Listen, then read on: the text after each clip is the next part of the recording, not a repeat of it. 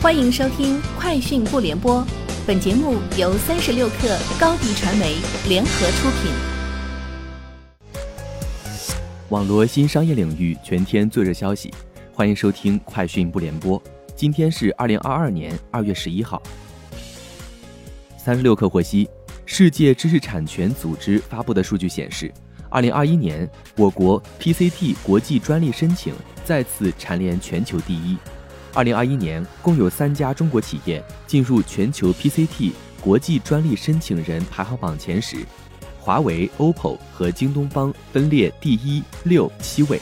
其中，OPPO 的 PCT 国际专利申请量为两千二百零八件，这是 OPPO 第三年位列 PCT 国际专利全球申请人排行榜前十，也是连续第三年位列中国企业第二位。从中国人民银行海口中心支行召开的新闻发布会上了解到，目前2021年海南省已累计开立数字人民币个人钱包一千零四十六点一四万个，对公钱包六十四点七五万个，已有三十四点五六万个场景正式开展试点，支持数字人民币商户门店数量十一点六八万个。可口可乐公司发布2021年第四季度及全年财报。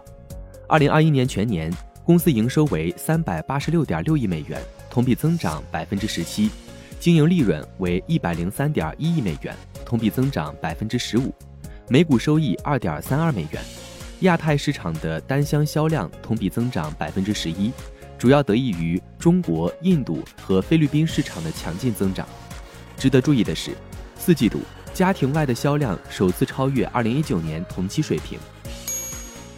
去年 iPad Mini 六出现大面积果冻屏问题，即屏幕左右两侧在滚动操作下刷新不一致。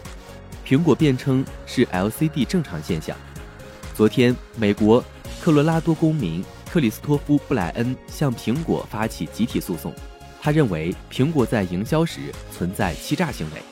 苹果明知六代 iPad Mini 存在果冻滚动问题。还是坚持销售，也没有修改营销材料告知问题的存在。据报道，在今天 SpaceX 发布会上，其 CEO 埃隆·马斯克发表讲话。马斯克表示，SpaceX 是对行业规则的改写。假以时日，SpaceX 的产出可能是投入的一百倍。马斯克还表示，SpaceX 日均制造一台 Raptor 猛禽引擎，每架星舰的制造费为几百万美元。单次发射成本将低于一千万美元。据日本共同社十号报道，总部位于名古屋市的日本自动驾驶软件开发企业 TIER 和川崎重工、电信运营商 KDDI 等近日联合宣布，近期在东京都新宿区进行了自动送货机器人的测试。这是日本国内首次使用第五代移动通信系统远程监控送货机器人在公路上的测试。且货物在被送达时没有散落。苹果宣布对其蓝牙追踪器 AirTag 的工作方式做出几项调整，原因是其被用于了跟踪、偷车在内的疑似犯罪行为。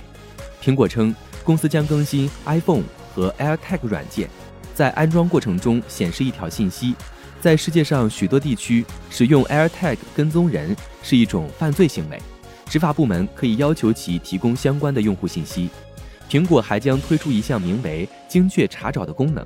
当 iPhone 用户在附近时，这项功能将指引他们找到未知的 AirTags。以上就是今天节目的全部内容，明天见。